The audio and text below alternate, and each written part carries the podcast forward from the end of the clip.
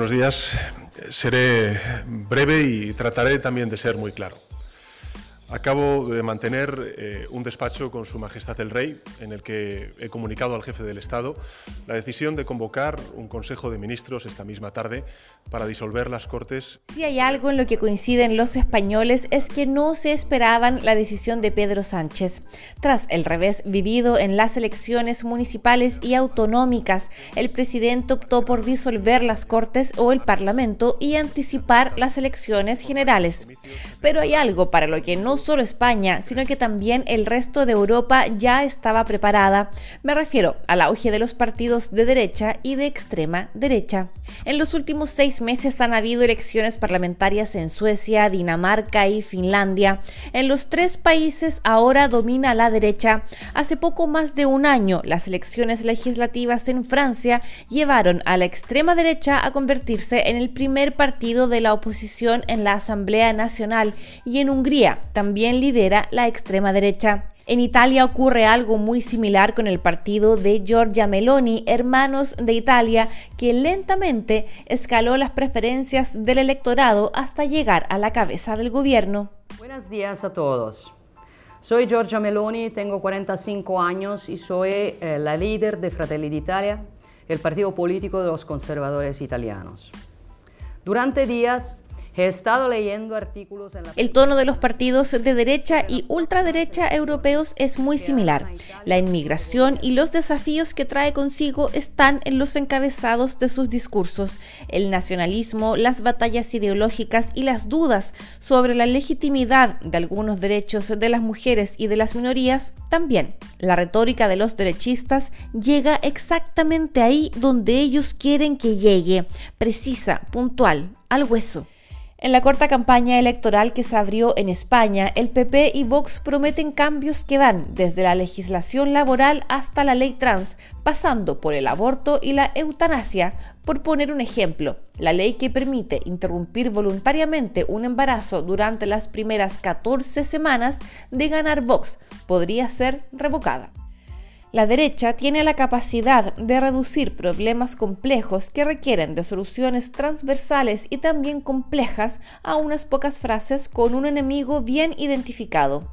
Todo funciona muy en la lógica ellos, nosotros, dentro, fuera, blanco, negro. Por ejemplo, para la derecha europea, la inmigración ha acarreado problemas como bajos salarios, inseguridad, degrado y una larga lista de etcétera. Esta semana el periódico inglés The Guardian escribía que estos partidos políticos ya son una característica en la política de Europa Occidental. No son un fenómeno pasajero, no son una respuesta a algo puntual, sino que una tendencia ya establecida. Es este el efecto de la polarización en la que vivimos. Temas como la pandemia, vacunas e incluso ahora la guerra en Ucrania o los ambientalistas generan opiniones divididas entre buenos y malos, pasando por alto los matices y relegando la verdad a los absolutismos. Por otro lado, la izquierda y también la ultraizquierda pone el foco en la maldad del adversario y en algunos países de Europa, como en Italia, cada vez pierde más la capacidad de poner temas sobre la mesa y se limita a responder a los contrincantes, quienes incluso deciden el tono de la discusión. De esta forma, la izquierda ha ido perdiendo esa conexión intrínseca con su electorado en Italia, por ejemplo, parece ser incapaz de comprender cuáles son los problemas que más afligen a las personas, pero tampoco defiende con ahínco las batallas que elige. La derecha, por su parte, ha aprendido muy bien a sacarle provecho a la polarización, creando frases fáciles con aparentes soluciones, a mi juicio poco factibles, a problemas inmediatos que todos nosotros conocemos y tenemos tachando a los rivales de personas con poco criterio en cuyas manos la nación arriesga una debacle inminente. Soy Mariana Díaz Vázquez y aquí comienza, mientras tanto, en Europa.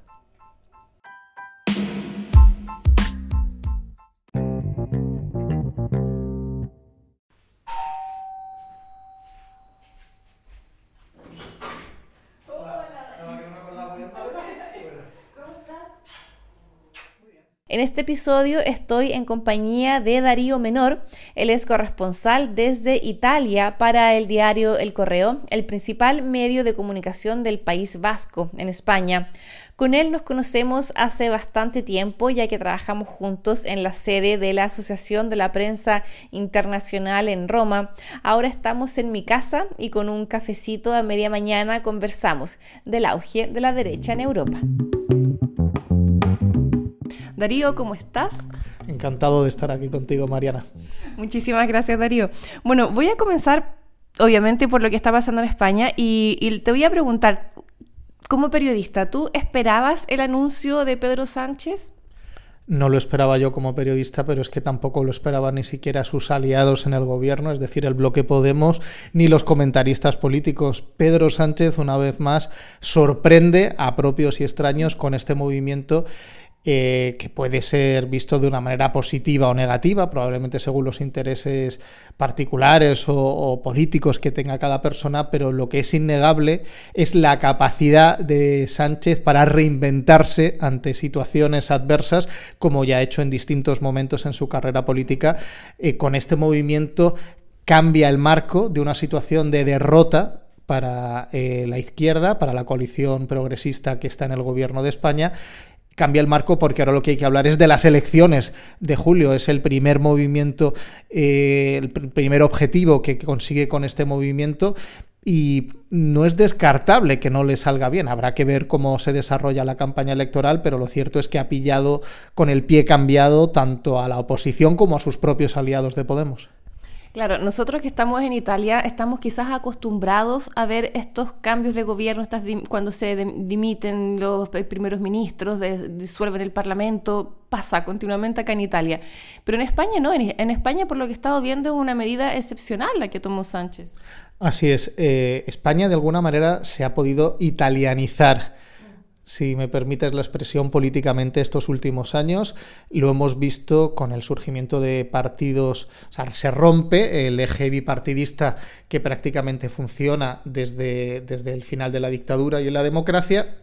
Surgen partidos nuevos y lo hacen de alguna manera también inspirados en lo que estaba pasando en Italia, aunque probablemente en España tenían un componente ideológico mucho más claro. Estoy hablando de principalmente de Podemos que es un partido de la izquierda y de Ciudadanos, un partido que surge en el centro liberal, pero de alguna manera principalmente Podemos recoge lo que antes había estado pasando aquí en Italia con el movimiento Cinco Estrellas que es un movimiento político que eh, trata de aglutinar este sentimiento de personas que no se sienten representados por los partidos políticos. En España había estado también el movimiento de los indignados, eh, posterior a, la crisis del año, del año 2008, y Podemos se inspira en algunos movimientos como puede ser el movimiento Cinco Estrellas de Beppe Grillo, pero con una carga ideológica mucho más fuerte como contrapartida. Sale también Ciudadanos y lo llamativo es que estos dos partidos Ciudadanos prácticamente ha desaparecido ahora mismo y a Podemos le ha ido muy mal. Con lo cual de España de alguna manera está volviendo a un bipartidismo, eso sí, con una formación a la derecha del Partido Popular, que también es nueva, que se llama Vox, que es la extrema derecha y que durante todo el periodo democrático en España, tras el fin del franquismo, no había representación prácticamente de, la ultraderecha en el Parlamento. Ahora mismo no solamente no es que la haya, sino que está presente, parece que va a durar y además se puede convertir en una llave para formar el gobierno en caso de que se produjera una victoria del centro derecha del Partido Popular en las elecciones de julio. Lo mismo que pasó acá en Italia con los cinco estrellas, que primero comienzan muy tímidamente, después arrasan en las elecciones, luego acá también desaparecen y aparecen partidos de extrema derecha. Hay un paralelismo claro entre ambos países. No sé si pasará lo mismo en el resto de Europa. Eh, lo cierto es que hay estos partidos que han surgido muy rápidamente, es cierto que también han caído muy rápidamente. Probablemente les falta un enraizamiento popular, les faltan unas bases que explican que formaciones centenarias, como puede ser el Partido Socialista Español, a pesar de habérselas visto en situaciones muy duras, siempre ha tenido un nicho de votos y una estructura territorial que le ha permitido, a pesar de sucesivas derrotas, de alguna manera renacer. Esto le falta a estos partidos nuevos es una, se tarda en, construir una red territorial, se tarda en tener un nicho de votos, eh, que no sea personas que un día unas elecciones votan a unos, otras elecciones votan a otros, y esto de alguna manera los partidos tradicionales, al menos en España, han conseguido retenerlo.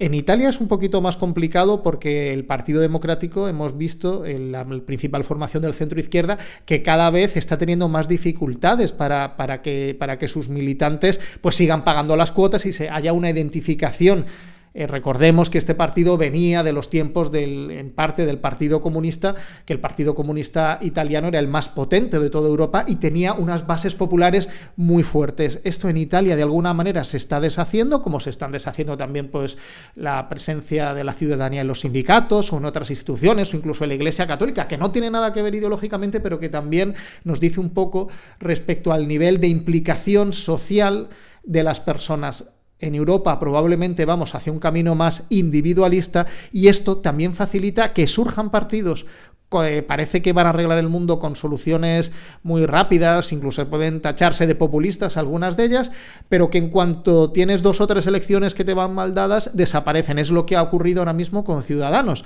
que es un partido que podía haber liderado un gobierno en España, podía haber marcado la pauta a Pedro Sánchez en su momento, decidió no aliarse con él. En las encuestas llegaron a situar a Ciudadanos como la opción más votada y ahora en cambio desaparece y ni siquiera se va a presentar a las elecciones de julio. Esto ha sido en poquísimos años. De alguna manera es un reflejo de este cambio social que estamos viviendo en Europa en las últimas décadas. Y volviendo a España, ¿te esperabas el resultado de estas elecciones? De las, de las municipales del domingo, ¿alguien podía vaticinar lo que iba a pasar con el PSOE? Realmente al PSOE no le ha ido tan mal, porque lo que ha caído ha sido menos de dos puntos. No ha ido, tan mal. A quien le ha ido muy mal ha sido a la izquierda del PSOE, a sus socios, que son Podemos. El problema es que dentro de Podemos eh, ha habido una ruptura interna, una disgregación con otros partidos más a la izquierda, que debido también en parte a cómo funciona la ley electoral, les ha penalizado. Ahí ha perdido gran parte de su poder territorial, porque el Partido Socialista se apoyaba en las formaciones que estaban a su izquierda. Si antes había una y ahora resulta que en algunas circunscripciones se han presentado dos, tres o cuatro, es evidente que es mucho más difícil que consigan eh, los concejales o los eh, representantes regionales para apoyarle en un gobierno. Por otro lado, este movimiento de disgregación en la izquierda ha ido ligado a un movimiento de aglutinamiento en la derecha. Antes, las derechas en España estaban divididas en tres partidos. Ciudadanos, este partido de centro liberal al que me refería antes, el Partido Popular, que es la formación de centro derecha clásica de España, y Vox, la ultraderecha. Antes ese voto estaba dividido en tres. Ciudadanos ha desaparecido, con lo cual ahora son dos entre dos y tres es mucho más fácil que esos dos acaparen más poder territorial y se puedan poner de acuerdo. Esta es un poco la tesis de fondo que también explica que Pedro Sánchez haya adelantado las elecciones, porque para él ahora mismo resulta relativamente sencillo presentarse como la alternativa a la ultraderecha. Es un discurso absolutamente que, que, reduce todo y que lo minimiza, pero es una tentación a la que será difícil en la que él no caiga, porque puede decir, o me votan ustedes a mí o votan al Partido Socialista o a la izquierda es el caos, porque las formaciones que hay a mi izquierda están enfrentadas entre ellas y el voto prácticamente será inútil. Y a la derecha está el Partido Popular que por narices tendrá que aliarse con la ultraderecha. Con lo cual, ese voto útil, esa necesidad de decir, bueno, pues algunas personas le votaré a Sánchez tapándome la nariz, aunque no me ha gustado muchas cosas que ha hecho, él tratará de explotarlo para al menos minimizar la posible derrota en las elecciones de, en las elecciones de julio. Tengamos en cuenta que si hubiera aguantado hasta diciembre, como en principio estaba previsto, el desgaste que hubiera sufrido el gabinete de Sánchez durante estos meses habría sido mucho más grande y también la posibilidad de que el propio Partido Socialista se lo quitara de encima y, hubiera, y que forzara la elección de un nuevo líder. De esta manera él sus intereses personales los garantiza, cambia el marco, como decíamos antes, al hablar ya no de derrotas, sino de elecciones que tenemos ya y hay que ponernos las pilas, y por otro lado hace esta idea de, bueno, o me votan a mí o votan a la ultraderecha, porque además las elecciones y la campaña va a coincidir con la formación de los gobiernos municipales y autonómicos, que la mayor parte de ellos van a estar en manos del Partido Popular y pactando con Vox. En estos 10 años, la izquierda, que en Italia no gana las elecciones desde 2006, casi siempre ha logrado mantenerse en el gobierno. Esa es una gran anomalía en el panorama político occidental, porque en una democracia lo que pierden las elecciones suelen pasar a la oposición. Sin embargo, durante demasiados años en Italia, aquellos que pierden las elecciones se encuentran en el gobierno y logran malos resultados. Quien habla es Giorgia Meloni, ella es la primera ministra de Italia y este es un video que grabó en diferentes idiomas durante su campaña electoral el año pasado. En él habla de su visión de la izquierda aquí en Italia y es también lo que quiero conversar con Darío. Me gustaría saber ¿Qué le pasa al Partido Democrático Italiano que hasta el momento no ha podido hacerle frente al auge de la derecha en este país?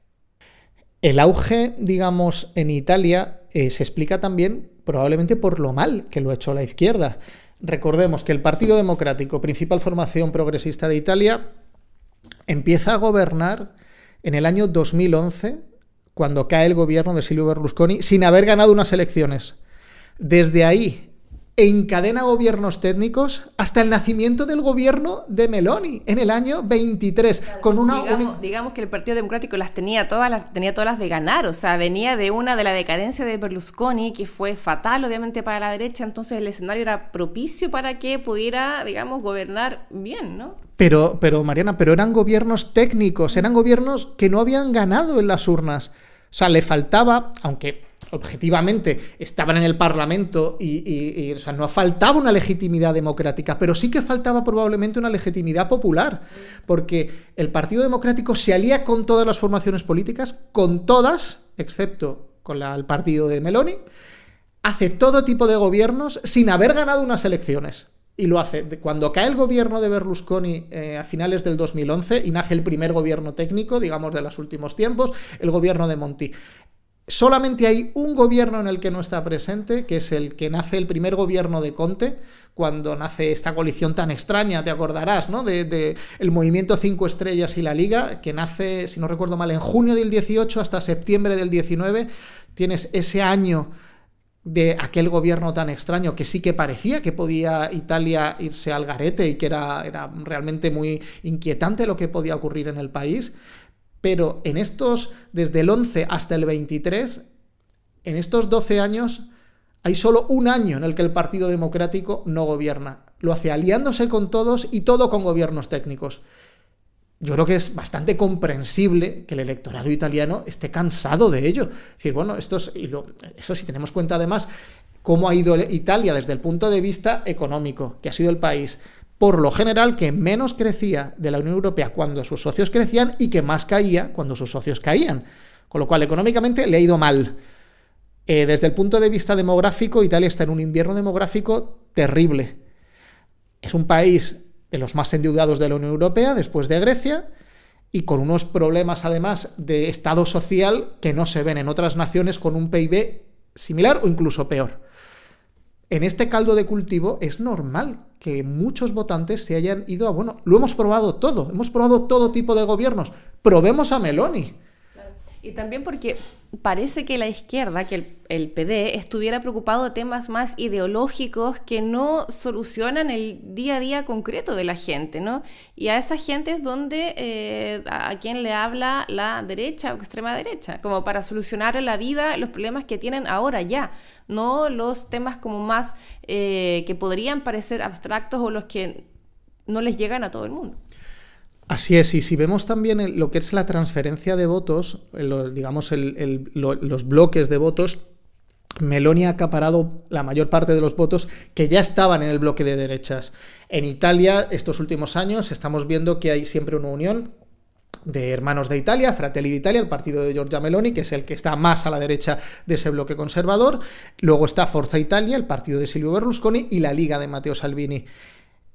Es cierto que algo ha ganado de votos, pero prácticamente ha habido una transferencia de votos entre estos tres. Ahora es Meloni la que lo acapara. ¿Por qué? Porque la experiencia de Salvini fue muy negativa, se alió con el movimiento 5 estrellas, eh, su actuación en el gobierno pues, fue criticable para buena parte de la opinión pública y el partido Forza Italia de Berlusconi, pues vemos un partido personalista con un señor que tiene 86 años y que no sabemos tampoco... Bueno, sabemos que sigue vivo, pero no sabemos qué recorrido puede tener. Él además ha intentado evitar en todo momento que haya un sucesor completamente.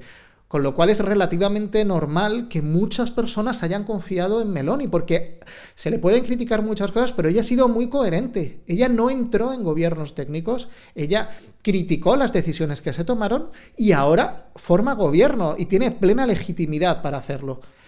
Además, en estos pues, siete meses que lleva ejerciendo el poder, realmente su discurso se ha moderado mucho respecto a lo que estaba cuando estaba en la oposición.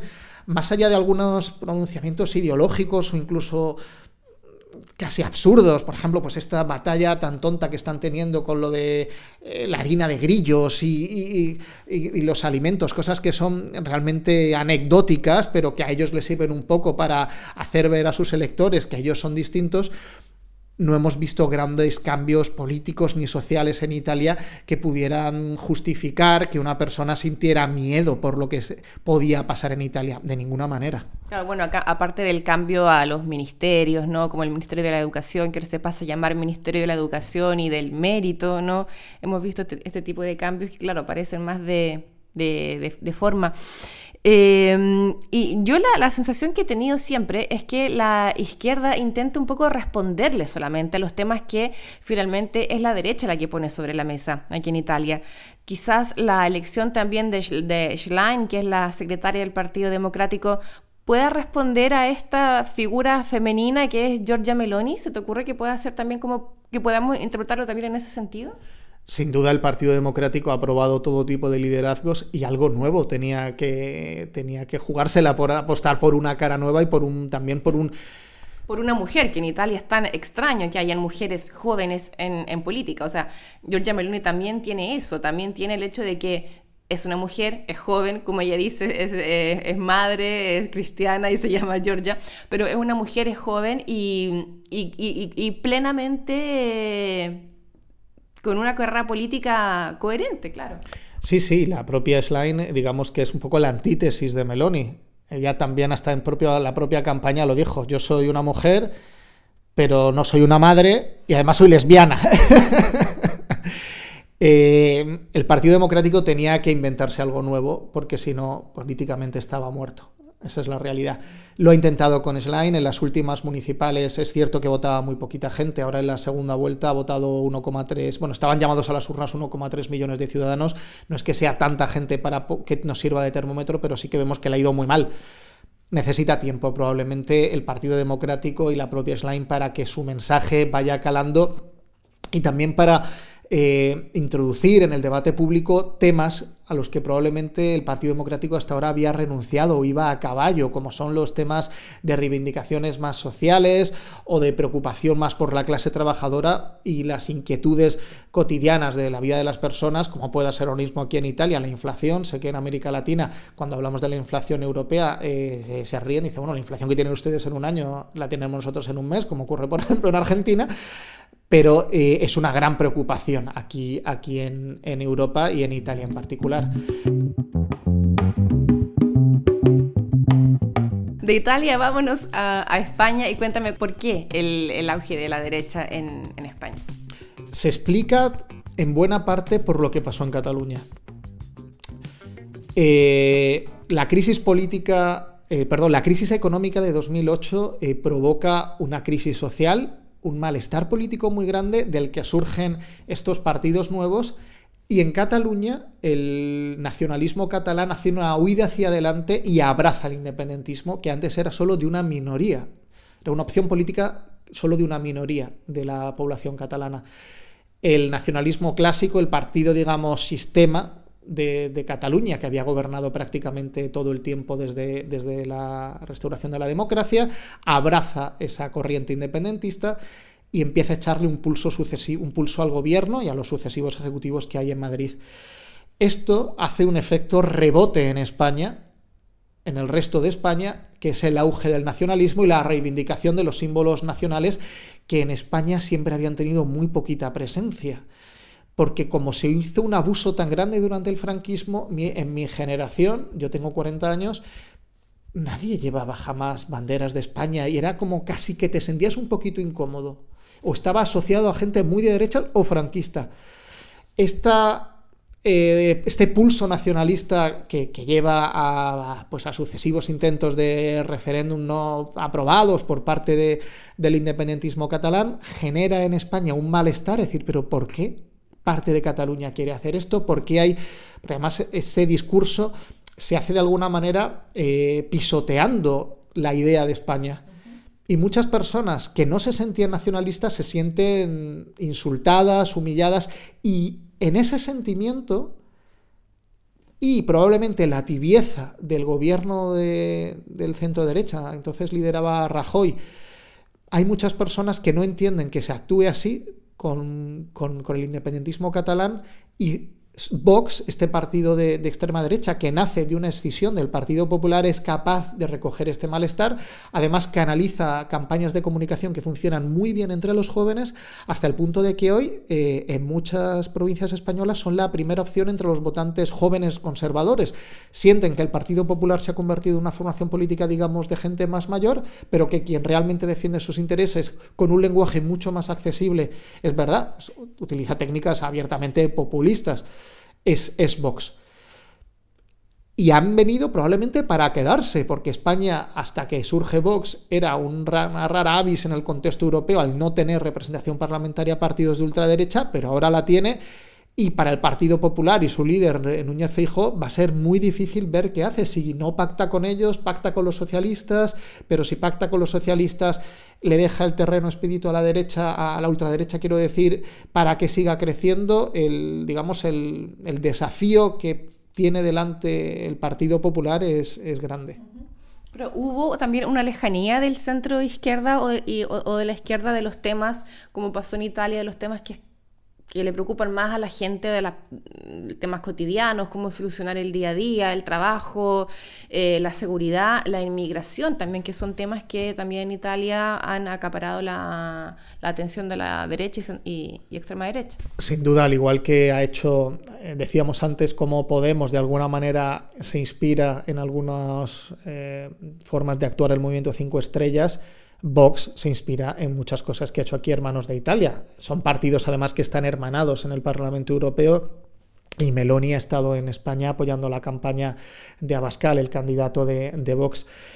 Eh, lo que dices es absolutamente cierto. Vox ha aprovechado, digamos, esa lucha entre pobres, si podemos llamarla así, de manera muy reductiva, en los barrios donde hay más inmigración, que probablemente son barrios, buena parte de ellos, donde son personas con menos ingresos y ven que hay, digamos, esta pugna pues, por los servicios sociales o puede surgir en algunos lugares problemas de inseguridad y Vox ahí no tiene problemas en mantener un discurso que muchas veces roza posiciones xenófobas.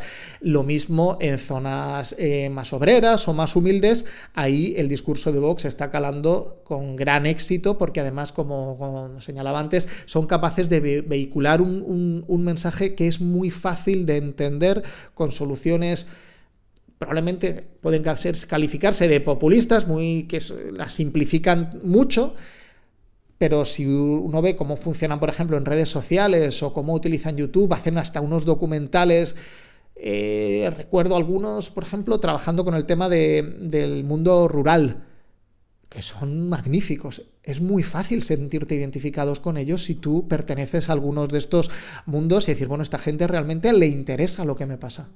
Claro, un poco ellos han sabido adaptar el mensaje, porque al menos en Chile, eh, en décadas atrás la derecha le hablaba a otro tipo de electorado, le hablaba a la clase empresarial, a gente con mayores recursos, en cambio ahora no, ahora el electorado precisamente es otro tipo de gente y la derecha ha sabido adaptar ese mensaje a las necesidades que tiene, eh, que tiene la gente en el día a día. Y te iba a preguntar, ¿en España también han, acaparado estos temas de la, inmigración, de la seguridad? Eh, como en Italia, que también se está dando ahora hablar mucho del mérito eh, para llegar a ser alguien en la vida, para llegar a construir algo, el mérito, el mérito, pero también eh, menos recursos. Sí, sin duda. Vox, uno de los temas de batalla continuos, no solamente en los momentos de campaña electoral, sino en el discurso político cotidiano, en España ha sido lo de los menas, que son los menores no acompañados, es decir, los migrantes que llegan a España, que tienen menos de 18 años y que mm, vienen sin sus familias y el Estado se hace cargo de ellos. Estos chicos, eh, que son adolescentes, acaban en centros de acogida. En algunos lugares, esos centros de acogida ligados a, estos chicos, ha habido problemas de seguridad ciudadana, en algunos sitios. Eh, Vox ha hecho una campaña brutal con este tema, planteándolos como si fuera el gran problema de la seguridad en España cuando uno luego veía los datos, digamos, globales de seguridad y demás, no es así. Pero han sabido explotarlo mucho estos miedos. Por ejemplo, recuerdo una campaña en el metro de Madrid, ya vemos dónde la ponen además, el sitio donde pues lo coge todo el mundo y sobre todo todo el mundo que no tiene posibilidad de coger un, de coger de un, un automóvil, un coche, un auto, eh, en el que era una imagen de una abuela y diciendo lo que se, pues algo, la idea, si no recuerdo mal, era, bueno, con lo que se gastan en mantener a un MENA, eh, tu abuela podría mejorarle la pensión. Tu abuela pues cobra 600 euros de pensión y que el Estado mantenga un MENA pues cuesta 3.000 euros o 2.000 euros, no recuerdo bien las cifras, que era, te asustaba, ¿no? Diciendo, pero bueno, ¿esto qué es? Pero esto acala en mucha gente. Al final es reducir un problema complejo y difícil a un eslogan, proponer una solución muy facilita y luego si alguien te lo, te lo niega o te dice que no es así o surge una polémica, te da igual porque simplemente estás generando más interés en tu, en tu mensaje. Y el mensaje ya llegó, de todas formas ya llegó, claro, es como reducir todos los problemas de una sociedad que son, como tú dices, bien complejos, a uno que es la inmigración, decir, lo que pasa acá es culpa de la inmigración, es porque hay mucha gente, no podemos mantenerlos a todos. Eh, ¿En España ha generado también un sentido de inseguridad ligado a la migración? En algunos lugares sí, en algunos lugares sí. En Bilbao, por ejemplo, en el norte de España hay un problema de inseguridad.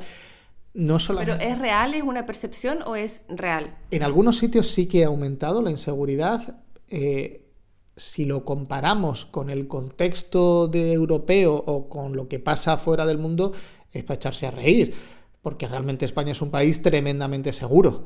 Es cierto que si pasa de, si sube un poquito y la gente lo sufre en su barrio, es normal que esté preocupada. Las cifras reales no es que sea uno de los grandes problemas. Pero es cierto que en algunos lugares sí que se está sintiendo eso y que sin duda hay partidos como vos, como estamos contando, que han visto ahí un filón para, para aprovechar y hacer campaña. Men jag står redo att göra allt jag kan för att skapa en ny, en stabil och en handlingskraftig regering för hela Sverige och för alla medborgare. Ya para ir cerrando, eh, hablemos un poco de Europa, también de lo que pasa en el resto de los países, porque ahí también vemos un aumento de los partidos de, derecha y de extrema derecha, lo vemos en Francia con Le Pen, en, Hungría, en Hungría, en Hungría también, bueno, Polonia, ¿qué, piensas tú que podría suceder en los próximos, no sé si podemos vaticinar, podemos eh, arriesgarnos tanto a decir lo que va a pasar en los próximos años, pero si pudiéramos hacer un, construir un escenario posible futuro, ¿Qué crees tú que va a ser? Lo cierto es que Europa está en un momento que está bastante asustada en general por distintos, eh, distintas situaciones de corto y de medio y de largo plazo. La guerra de Ucrania y lo que está pasando en Rusia asusta a los europeos, asusta su incapacidad, nuestra incapacidad para tener una voz en un mundo cambiante y donde cada vez pintamos menos, asusta el crecimiento de China, asusta esta situación un poco de estar subyugado siempre a Estados Unidos en la política internacional y tampoco está claro cuáles son, son las perspectivas de, digamos, de seguir generando una Europa unida. Tenemos desde hace años una, una moneda única, seguimos sin tener una política económica, fiscal, absolutamente acorde entre todas las naciones, nuestra voz en, política exterior eh, no se escucha porque cada país va por su cuenta. Y hay además una crisis demográfica grande en Europa. Es un continente eh, envejecido en el que cada vez nacen menos niños y que al que le cuesta en muchos de sus países eh, ver la inmigración como un recurso y como una manera también de, solventar este problema demográfico. Este contexto hace que se vea el futuro con un poquito de miedo y de dudas y allana el camino para discursos políticos eh, más identitarios y que de alguna manera eh, aprovechan ese miedo y tratan de conservar lo que hay en Europa. De esta manera se facilita que partidos de derecha, de ultraderecha, puedan ir teniendo cada vez eh, más poder, teniendo además en cuenta que en muchos de los países europeos en la situación en que nos encontramos en buena parte también es consecuencia de años de gobiernos de izquierda o de centro izquierda, que no han tenido problemas, entre otras cosas, por concluir con generar unas deudas públicas enormes, que es cierto que ahí están, que no provocan la bancarrota de los países, pero que sí que suponen un lastre para el crecimiento de las generaciones futuras. Porque si Italia, y termino con un ejemplo concreto, tiene un sistema educativo en que los colegios literalmente se caen a trozos, porque hay niños y adolescentes que mueren porque se les caen trozos del techo, en parte es porque no se puede invertir en arreglar las escuelas porque no hay dinero público por la deuda tan grande. Y esto es un daño que las generaciones anteriores le dejamos a los niños y a los adolescentes de hoy. Claro, también porque no hay recursos y también porque por la burocracia que existe, porque hay muchos liceos o colegios que son edificios históricos y para hacer algún tipo de intervención y arreglar la infraestructura hay que pedir permisos, hacer una serie de proceduras que de procedimientos que son largos acá en Italia, falta de recursos y también una burocracia que no ayuda. Es exagerado si decimos que mm, la misma existencia de la Unión Europea podría verse en peligro con el auge de la extrema derecha, en este caso, que son partidos, claro, eh, nacionalistas que tampoco ven de buen ojo la existencia de la Unión. No, no creo que, esté en peligro. El ejemplo lo vemos claramente con Italia. Eh, Giorgia Meloni no es una política europeísta, pero no va a cambiar nada. Simplemente Europa se quedará en el punto en el que está. El proyecto de construcción europea se podría hacer muchísimas cosas más. En el punto ahora mismo en el que está, probablemente al menos en los 5, 10, 15, 20 años siguientes, ojalá me equivoque, porque yo en cambio sí que confieso mi europeísmo. Eh, pero veo difícil que se construya, se siga construyendo Europa más allá de lo que ya se ha hecho y mantener a crisis puntuales, como ha podido ser el coronavirus, en la que hubo una respuesta unida europea y gracias a Dios que la hubo, o en situaciones de crisis como la hubo la de, en 2008, pero no somos capaces de imaginar cómo podemos seguir construyendo por ejemplo, renunciemos a los pasaportes de cada país y tengamos un pasaporte único europeo. Esto es impensable hoy. Mucha gente y la mayor parte de los partidos no lo querrían pero ni siquiera se atreven un poco a lanzar esa idea a la ciudadanía que tal vez habría personas que dirían, bueno, es que a lo mejor sí que es beneficioso. O hagamos un proyecto de, bueno, ¿qué desafíos demográficos tenemos? Que es el gran problema de Europa, ¿cómo podemos responder a ello? O los proyectos de, bueno, pues, ¿qué está pasando en China? ¿Qué está pasando en Estados Unidos? ¿Queremos tener una política Unión Europea, eh, política exterior común de la Unión Europea de verdad? Que cada país no hable por su cuenta. En fin, son campos en los que se podría caminar mucho, pero que de momento no hay ningún interés político, ni siquiera social, en avanzar en ellos.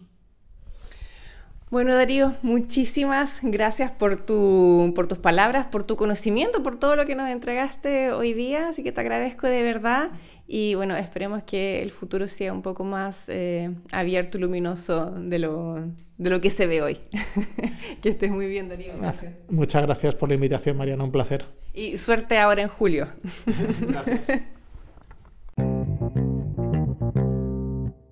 Este capítulo ha llegado a su fin. Yo les agradezco muchísimo por su atención, por sus ideas, por los comentarios que me van dejando a través de redes sociales. Tienen que saber que para mí son muy importantes, que los leo siempre y que de ahí también salen nuevas ideas para los próximos episodios.